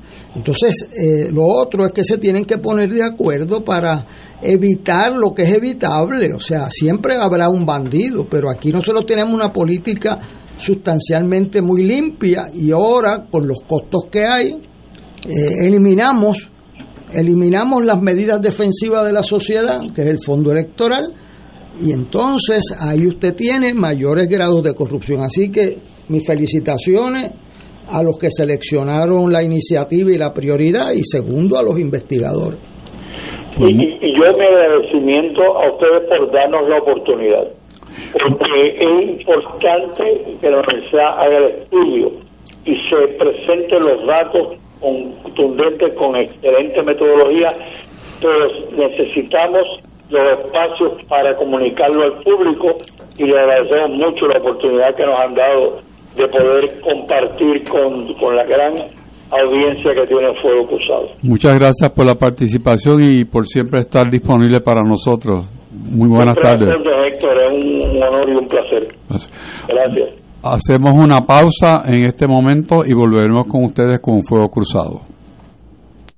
Fuego Cruzado está contigo en todo Puerto Rico. Te invitamos todos los domingos a la una de la tarde por Radio Paz 810 AM y los sábados a las 7 de la mañana por Oro 92.5 Cuidando la Creación con la hermana Lisi y sus colaboradores. Entrevista, mensajes educativos y dándole voz a grupos que ayudan a cuidar la creación en el mundo. Recuerda por Radio Paz 810 AM, una de la tarde, domingo, sábado por Oro 92.5 FM a las 7 de la mañana. Radio Paz te ofrece el mejor motivo para levantarte temprano y disfrutar el comienzo de un nuevo día de lunes a viernes con Enrique Liboy y Radio Paz en la mañana. La dosis perfecta de noticias, deportes y éxitos musicales de todos los tiempos, humor y curiosidades, calendario de actividades y tus peticiones musicales por el 787-300-4982. Conéctate con el 810 AM de lunes a viernes con Enrique Liboy y Radio Paz en la mañana. Fuego Cruzado, el programa de más credibilidad en la radio puertorriqueña, es ahora la tribuna abierta de análisis noticioso, con diversas perspectivas que exploran el trasfondo de lo que acontece a diario y cómo nos afecta. Escucha Ignacio Rivera y sus panelistas invitados de lunes a viernes en Fuego Cruzado en transmisión diferida a las 10 de la noche por Oro 92.5 FM. Escucha los sábados a las 5 de la tarde para servirte un programa del Colegio de Profesionales del Trabajo Social de Puerto Rico con los temas de interés a la comunidad. Recuerda, los sábados a las 5 de la tarde para servirte por Radio Paz 810.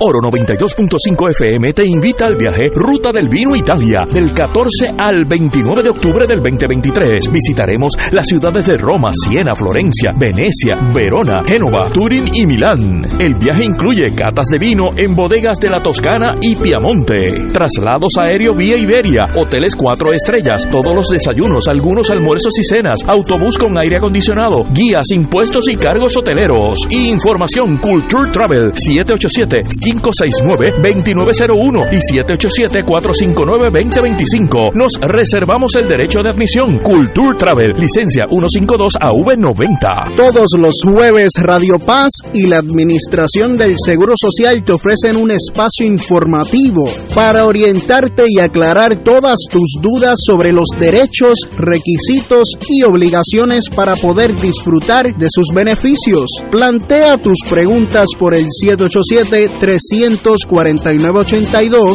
y conoce antes que nadie los detalles concernientes a cambios y nuevas regulaciones escuchando todo sobre Seguro Social con Víctor Rodríguez los jueves a las 11 de la mañana por Radio Paz 810 AM. Y ahora continúa Fuego Cruzado.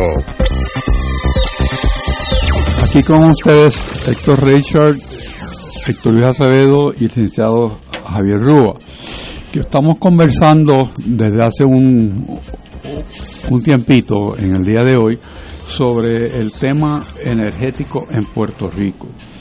Y hay muchas y muchas vertientes de ese tema hoy en la discusión pública. Uno de ellos, obviamente, y el, que más atención ha recaudado, es el tema de la deuda de la autoridad de 8.500 millones de dólares. Y la propuesta que se ha presentado ante la juez de que se crea un cargo especial para añadirle al consumo de los consumidores a base de la tarifa que esté vigente en ese momento. Hay quien dice que el kilovatio hora en Puerto Rico, para que pueda ser viable para el consumidor, debe tener hasta una cantidad. Eh, y que eso se estima que pudiera eh, mantenerse con una economía sólida. Pero cuando se le añade a ese cargo un sobrecargo, que uno mencionan 20 dólares, hay quien ha, ha dicho 40 y otros mucho más si es a una tarifa comercial.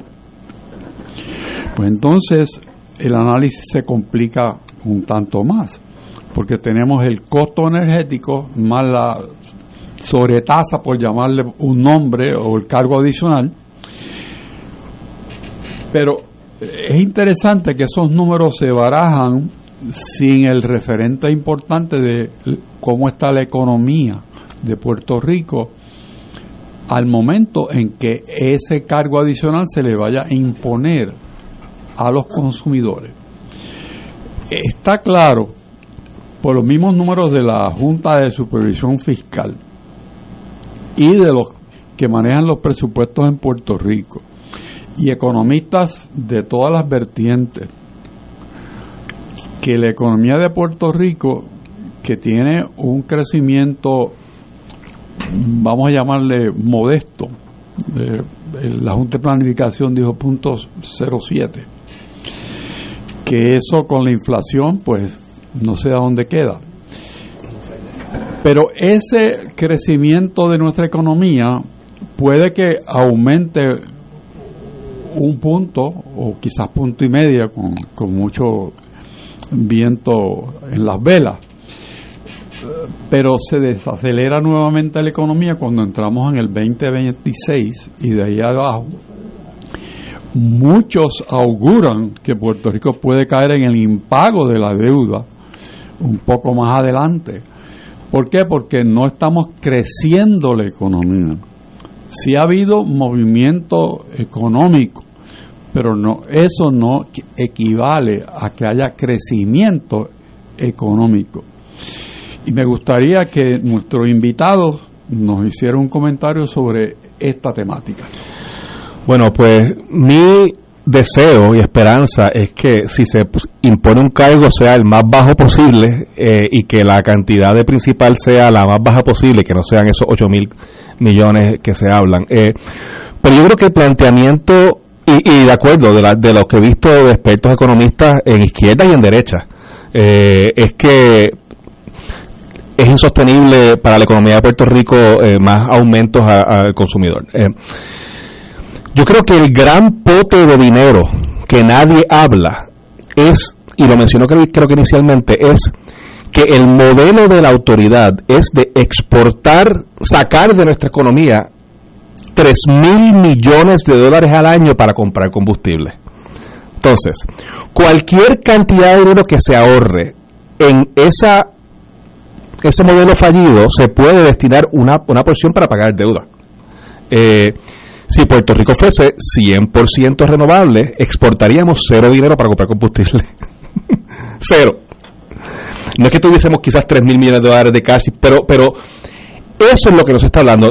con, esa, con ese pensamiento de frente, uno puede empezar a, hablar un poco y a analizar fuera del, del, del, de la, como que el marco conceptual que, que, se maneja, que solamente se habla dentro de lo que pasa dentro del caso de quiebra y que hay que poner, hay que pagar la deuda con un cargo de la factura, porque ese es el único modelo posible, quizás ya es muy tarde para hablar de otras cosas, pero, pero si, por ejemplo, las cantidades eh, de billones de dólares, eh, sobre 18 mil millones de dólares en fondos federales eh, que se prometen y se discuten y que vuelan por el espacio, se, se, invirtieran de formas que realmente viabilizaran la construcción de grandes cantidades de energía renovable, eso significa ahorros automáticos para la sociedad de Puerto Rico, que se pueden, se pueden distribuir como quiera la política pública del gobierno de Puerto Rico. Eh, eh, por eso ha sido la discusión. La discusión ha sido dentro del marco de quiebra, que normalmente en esos marcos y cuando son utilities es cargos en la factura. Pero no es el único modelo posible. Eh, no sé si estamos muy tarde para reconceptualizar la cosa.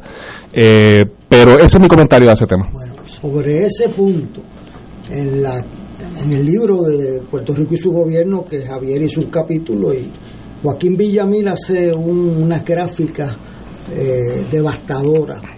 Significaba que Puerto Rico eh, pagaba tres veces en promedio de electricidad el kilovatio que los Estados Unidos. Y los Estados Unidos no es Costa Rica, que es hidroeléctrica la mitad. Entonces, ¿qué pasa? Si usted es empresario y va a establecer una fábrica, O yo me reuní con los tres gerentes puertorriqueños de las farmacéuticas en Barceloneta, que van a quedar dos. Este, y la de la SKF era una gerente puertorriqueña, ingeniera, eh, y me dijo, mira, yo tengo que, contrario a lo que yo sabía en ese momento, yo tengo que ir a una subasta de nuevos patentes dentro de la compañía. Eso no es que me la asignen. Ellos vamos a una reunión y yo hago mi oferta para traer esa patente a Puerto Rico. Y voy ganando en todo, preparación, los mejores ingenieros, asistencia, la mejor asistencia de todo, eh, planta física, no tengo frío, no tengo casi huracanes, hubo dos ahí, y de momento cuando llega el asunto de energía eléctrica me matan porque aún los americanos la producen más barata que nosotros, entonces los irlandeses también y todos, yo soy el último competidor y ahí se me quitan empleos a Puerto Rico. O sea que esto no es un asunto teórico, o sea, esto es un asunto donde si va a haber crecimiento sostenido en Puerto Rico, nosotros necesitamos bregar con el costo de energía. Por ejemplo, ella me decía, mira, aquí en la farmacéutica nosotros tenemos que tener unos índices de temperatura reportados a, a las agencias federales porque están los químicos. Y si se me baja la temperatura de uno, tengo que votar a costo de millones de dólares. O sea, o sea que yo no puedo tener interrupciones en el servicio eh, eléctrico. ¿Y qué pasó? Que los gerentes puertorriqueños buscaron un estudio para establecer una planta entre ellos tres allí que consumen un montón y la autoridad se opuso vigorosamente. ¿Por qué? Porque perdía de sus clientes industriales, que son los que más consumen. Entonces, mire cómo está el conflicto de intereses, donde si tú no tienes un mapa claro, te pierdes en el camino. O sea, y aquí yo veo que hay diferentes intereses envueltos y eso hay que tomarlos todos en cuenta. Eh, hay un artículo en Foreign Affairs en esta edición de este mes que explica todas esas dinámicas. Nosotros necesitamos eh, movernos en la única energía gratis que tenemos. O sea, nosotros le importamos de Venezuela, Arabia Saudita, el petróleo, el carbón de Colombia y qué sé yo.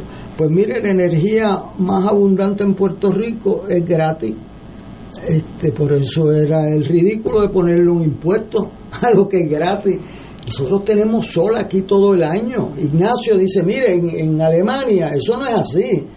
En Alemania no es así, claro. Yo en Alemania vi asunto del viento metido en toda la agricultura alemana, en el mar, que si entonces nosotros tenemos que reducir el costo de electricidad para tener una economía viable. Y una cosa en ese tema, Héctor Luis, para, para hacer esos impactos grandes eh, en, en bajar la factura, en darle eh, estabilidad eléctrica y, y, certeza a inversionistas. Hay que hacer cosas grandes en el país.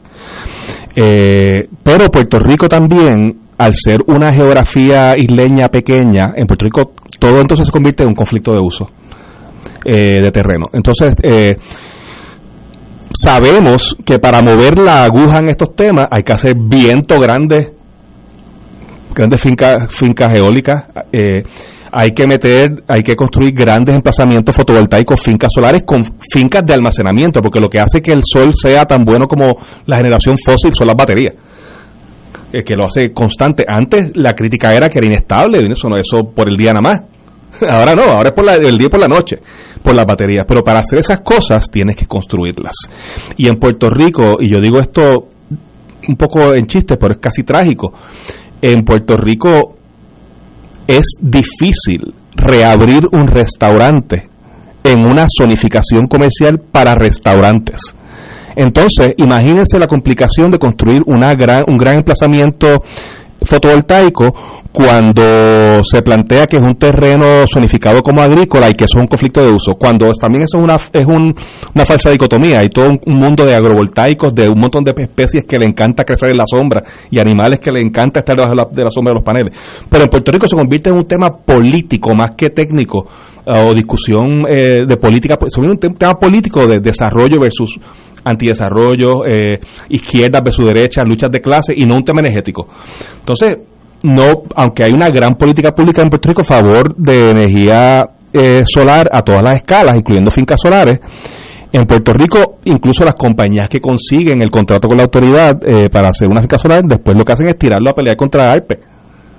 En un sistema de permiso fragmentado, patológico y además impugnado jurídicamente en el Tribunal Supremo porque el reglamento el reglamento conjunto no se sabe si, existe, si no existe. O sea, que, que, que no solamente es un mal sistema eh, jurídicamente impugnado, entonces el país no tiene la fortaleza y tiene que ver un poco con lo que hablaba también el, presidente de, la universidad, eh, eh, eh la, el país no tiene la institucionalidad suficiente y la fuerza política suficiente para legislar cosas que se cumplan.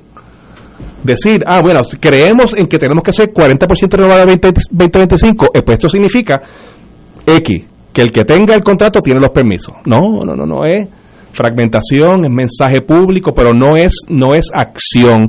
Eh, y es triste porque porque lo único que está funcionando ahora en Puerto Rico, y esto es, es triste, pero lo único que está funcionando es este el solar distribuido pequeño. ¿Por qué? Porque se sacó el gobierno del medio, que acaba siendo una validación de los argumentos de derecha más fuertes. Cuando era un tema de que había que dar permiso, nada se movía. Se quita el permiso hasta 25 kilos y ahora suba las millas, porque la innovación privada, la competencia, la inversión, y eso es lo que está funcionando no, no es lo que queremos. Queremos que el Estado sea un Estado funcional y fuerte, pero si el Estado es débil y patológico, mejor sácalo. Y eso es lo que estamos viendo.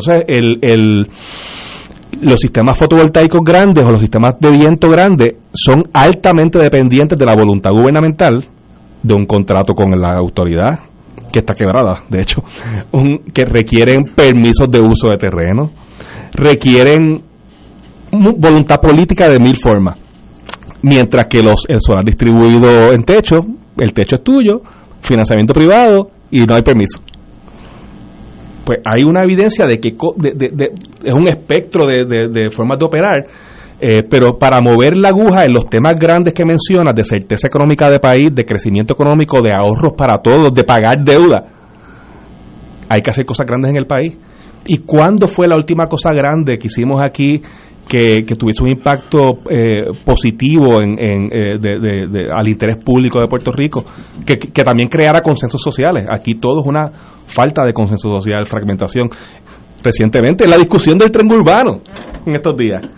No hay nada más racional, a mi juicio, que la discusión de que Puerto Rico tiene que tener más transportación pública colectiva como un tren.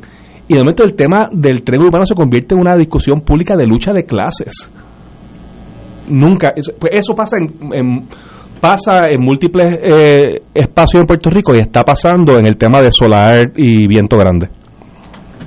Eh, es una es una pena que, que caigamos en eso porque yo he estado atento también a esa discusión y muchas personas pues cuando se presenta eh, la idea bueno el tren es para mover personas a sitios que tienen capacidad de manejar a esas personas porque ahí hay una actividad para la cual uno concurre, como es en las otras ciudades eh, de todo el mundo, ¿no?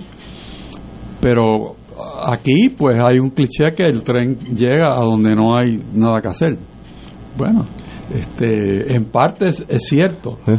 Eh, también que escogimos el tren más caro que pudimos eh, de acuerdo de, acuerdo también o sea que cuando uno mira que eh, el tren es, es una gran idea. Yo personalmente estuve en la comisión que gestó el tren, porque es la del 2004, cuando Puerto Rico quería tener las Olimpiadas del 2004, pues hicieron muchos, muchos trabajos encaminados a que Puerto Rico estuviera al nivel del mundo en cuanto al ofrecimiento que iba a hacer como sede para unas Olimpiadas y el tren era uno de los elementos más, más importantes.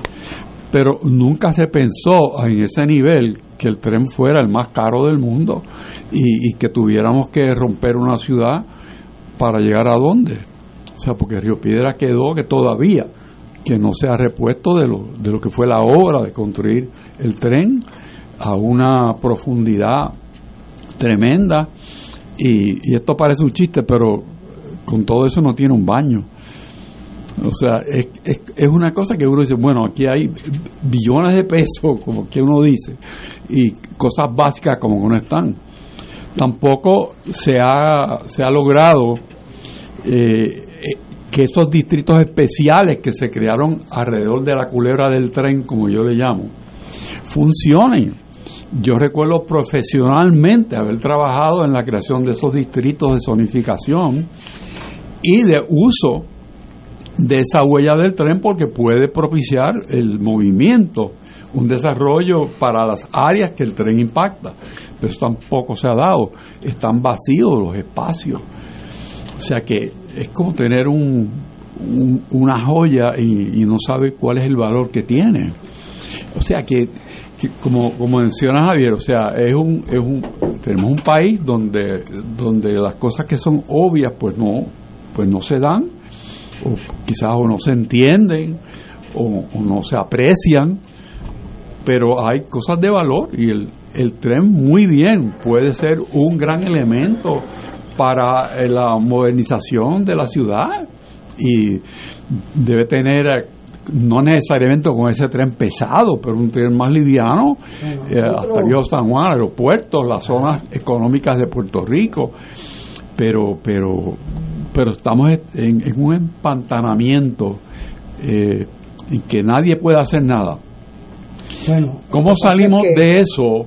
Eh, yo eh, miro solamente a un cambio de gestor, de gestión, de, de, impulso, un movimiento distinto, que no dependa que el gobierno haga, porque hemos visto que si se lo dejamos al gobierno, en Puerto Rico no ha funcionado. ¿Por qué? Porque la institucionalidad no está.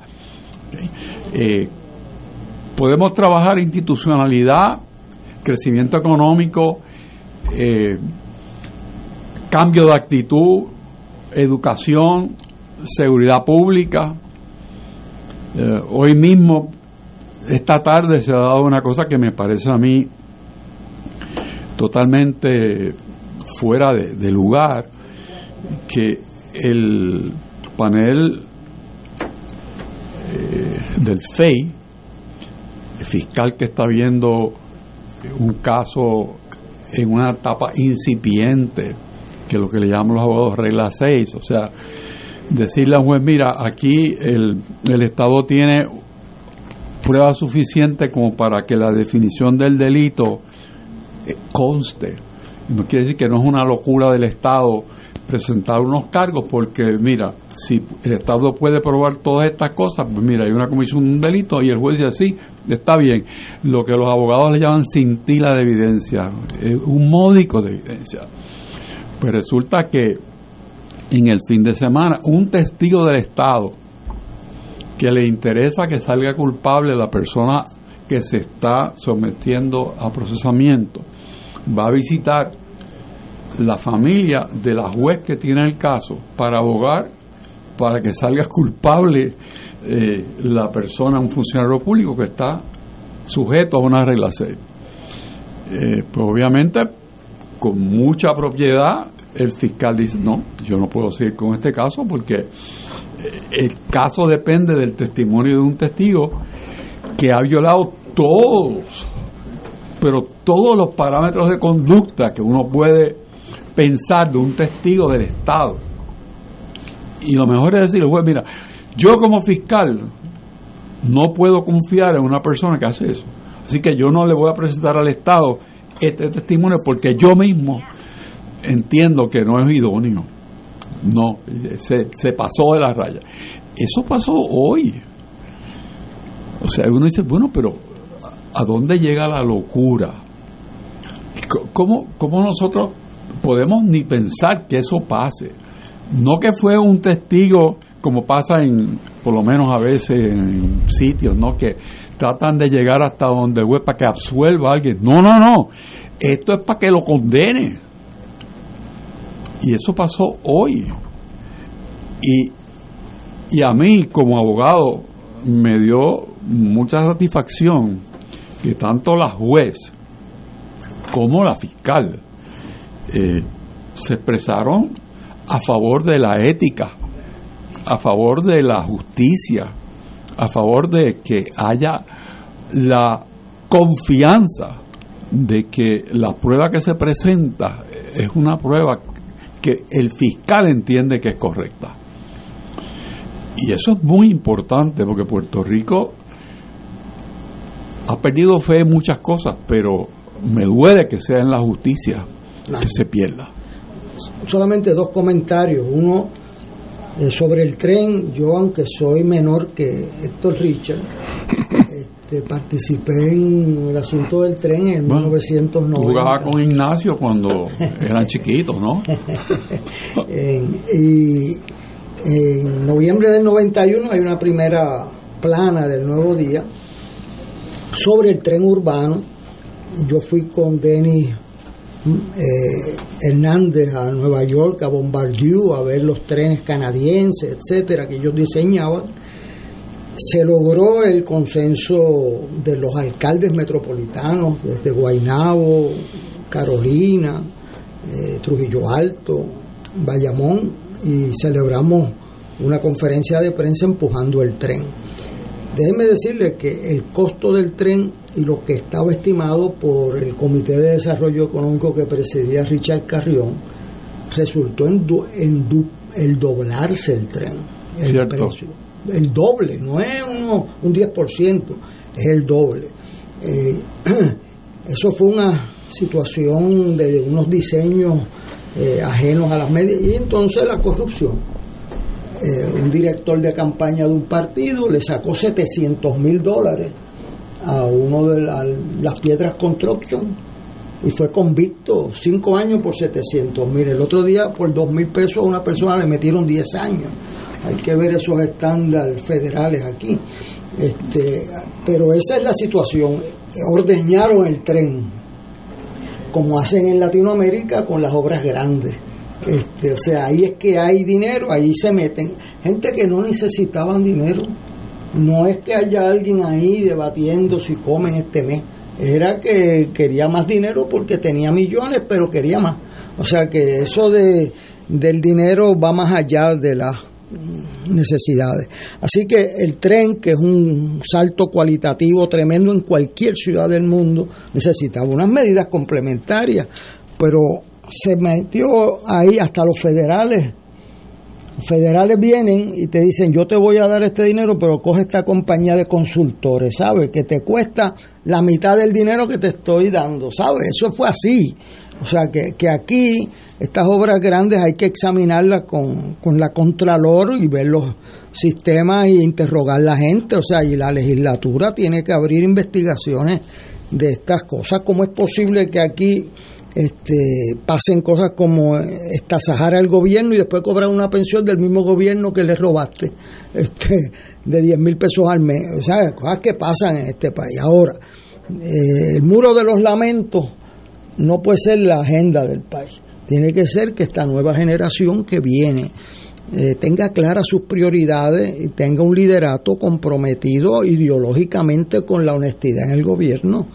Eh, el gobierno no puede ser la vía para llegar al progreso económico de los participantes o la subsistencia. Eh, eh, nosotros, y yo cometí un error, me lo advirtió David Noriega, y me dijo, mira, yo sé que es de buena fe que estás poniendo eso del legislador a tiempo completo, pero eso va a resultar en un rebote. Y es antipática la posición que yo estoy adoptando de ellos objetar el legislador a tiempo completo porque vas a sacar de la legislatura gente que hoy aporta y va a venir gente que ven en eso un- una remuneración mucho más alta de la que podían obtener en la empresa privada. Eh, tengo que decir que David, que en paz descanse, ¿verdad? Que, que no era, eh, o sea, una persona de criterio propio muy diferente al mío, pero tenía razón. Eso no resultó lo que esperábamos y, y lo que antes criticábamos por métodos menos efectivos, pues resultó que eran mejores que los que tenemos hoy. Así que, eh, en segundo, el, el punto que trae Héctor sobre la justicia, eh, nosotros, esa institución era como un O sea, ha sido un jackpot, eh, como me decía alguien el otro día, mire el número de casos que tenemos y mire el número de jueces. No hay una correspondencia entre el número de jueces y el número de casos. Este, y me preocupa mucho porque los tribunales son el último refugio de la democracia. Por eso la gente que afecta a la democracia lo primero que buscan es el control del proceso electoral y los tribunales de justicia. Así que eh, eh, digo, lo que está diciendo Héctor, aquí es una cosa bien grave, o sea, se está eliminando un caso en los tribunales porque un testigo no aceptó la regla mínima que es no intervenir en, con el caso, ¿verdad? Y entonces el fiscal tiene la, eh, un dilema brutal si sigue el caso con un testigo, lo van a sentar allí los de la defensa y le van a preguntar. Entonces va a perder hasta, eh, bueno, va a perder hasta, puede perder hasta el título él. Este, entonces, si él viene ahora y retira el caso porque se quedó sin testigo, pues entonces está eh, echando para atrás qué cacho de, de, fiscal es ese. Como quiera que se ponga, se pierde, pero ciertamente se pierde más. Ciertamente se pierde más tú llevando un caso con un testigo no confiable. Y entonces que no va a rendir, porque el problema con esto, que no saben los amigos que no son abogados, es que después que un testigo tú lo coges eh, mintiendo sobre un asunto, aunque sea el 1% de ese asunto, si es importante y es objetivo, se te quedaste sin testigo porque y en este caso la el testigo principal del caso. Pierde la credibilidad el, fiscal, así que yo veo que él no tenía mucha alternativa. Eh, además, si no lo plantea, comete otro delito de obstrucción de la justicia, encubrimiento. Así que como quiera que se ponga... Aquí el planteamiento lo hizo la juez. La juez llamó a capítulo a los abogados y le dice, mire, esto pasó este fin de semana. O sea que ahí no hay ahí no hay nada que buscar. Pero qué bueno que Pero qué bueno que la juez se puso en récord y, que la gente sepa que uno no va al tribunal a, a, jugársela por otro lado. O sea, ese es un respeto que merece nuestra judicatura y, y la conducta judicial en este caso pues lo va a reflejar. Hay un oyente que me envía una pregunta que es para ti, Héctor, eh, y se refiere a la actuación de la Cámara de Representantes eh, ayer en no aprobar la segunda vuelta. Y entonces el oyente que, que me envía la, el correo me dice, ¿qué pasó con el Partido Popular? Porque los votos del Partido Popular fueron en contra de la medida que presentó Connie Varela. Así está escrito la pregunta. Que hubo el presidente de la Cámara eh, eh, y dos miembros del Partido Popular le votaron en contra. Yo había señalado en el programa pasado. Sí, lo discutimos. Lo discutimos y hicimos un análisis de por dónde venía la medida y que, eh, o sea, las enmiendas a la Constitución requieren dos terceras partes para poder ser inicialmente aprobadas y ayer no solamente no obtuvo las dos terceras partes, sino que fue derrotada, o sea, 24 a 20. Este, eso quiere decir que eso no estaba listo para votación. Segundo, que habíamos señalado, tú no puedes hacer un dibujo de una enmienda constitucional para que afecte una candidatura y la de la que los están aprobando, muy bien, gracias. Entonces le dieron la excusa perfecta al PNP de decir, porque ellos vinieron con una enmienda que era un, poison pill, le dicen hay una, una en, términos legislativos, pero que tenían toda la razón y era ficticia, era un fantasma porque a ellos no les conviene ninguna de las dos. Y era que usted va a una ronda, no saca ninguna persona para gobernador, comisionado residente, senador, representante, alcalde, no saca el 50% que es lo que sucede en la mayoría de las elecciones en Puerto Rico. Si usted examina los resultados de las últimas elecciones, algunos alcaldes sacaron 60, 70, pero son la minoría. La mayoría sacan 46, 48, 49, porque hay 3, 4, 5 partidos en Puerto Rico. Ahí tiene que ir una segunda ronda. Y en esa segunda ronda van los que más votos, los dos primeros que más votos saquen. Eh, entonces, por eso le aplicaba en esta enmienda solamente al gobernador. Entonces el PNP con estrategia, a mi entender, eh, correcta, dijo, pues espérate, si es bueno para el gobernador, vamos a ponérselo a los demás porque es bueno para uno y para otros no. Entonces eso que tiene una lógica tremenda, aunque yo lo sugería aquí en el programa, acepten esa enmienda, claro que sí, porque ya vamos a mover todo el proceso electoral, no hay un solo razón para que no hacerlo en, en los puestos legislativos y en las alcaldías. El principio, si es bueno para el gobernador, es bueno para todos. Pues entonces le dio la razón y el PNP le votó en contra este, y sorprendentemente otro partido le votó en contra, pero eso demuestra malo para el Partido Popular comparecer dividido. En una enmienda constitucional debe consultarse a la Junta de Gobierno de ese partido y deben tener una posición institucional sobre nuestra constitución. Así que no lucimos bien los populares, no luce bien el liderato legislativo y yo creo que la enmienda de la Constitución debe ser un asunto de una necesidad sumamente sentida, que en este caso hay argumentos fuertes, pero debe hacerse un esfuerzo y lo obliga a la Constitución a buscar consenso de más de un partido político. Y en este caso, el comparecer dividido, el presidente de la Cámara votarle en contra a una medida del vicepresidente, este, cuando jugábamos no, se entiende, no se entiende. Cuando jugábamos voleibol decíamos, eso es bola entre dos. Ahora, los dos se miraban y la bola caía en el ¿Cuál fue la posición del presidente del partido? Yo creo que él entiendo que estaba a favor. Por eso, exacto. O sea que todavía pinta un cuadro más complicado. Bueno, lo que pasa es que vamos a esperar el asunto electoral, que es para mí más vital, eh, porque este yo veía que el PNP entiende que no le conviene esa medida y entonces tan pronto cae en ese diálogo público, donde no hay medida de negociar en público, pues entonces eh, las posiciones, eh, y más con unas primarias que vienen en el PNP al año que viene, eh, eso corre en otro nivel y así no se enmienda la constitución, se busca un, un esfuerzo grande para lograr consenso. Déjenme decirle que las últimas propuestas de las enmiendas constitucionales, incluyendo la fianza, etcétera, todas han sido derrotadas por una mayoría clara y contundente con el país. Con la constitución hay que tener sumo cuidado, como con todas las cosas valiosas en la vida, usted no las trastoca salvo causa mayor. Bueno, ante ese consejo tan elocuente y tan práctico, eh, nos despedimos de ustedes dando las gracias al licenciado Rúa, que nos ha acompañado mucho más allá del tiempo que le habíamos pedido y lo agradecemos. A Colegio Acevedo siempre por su participación, a Ignacio Rivera que disfrute lo que esté haciendo y nos despedimos de ustedes hasta una próxima ocasión.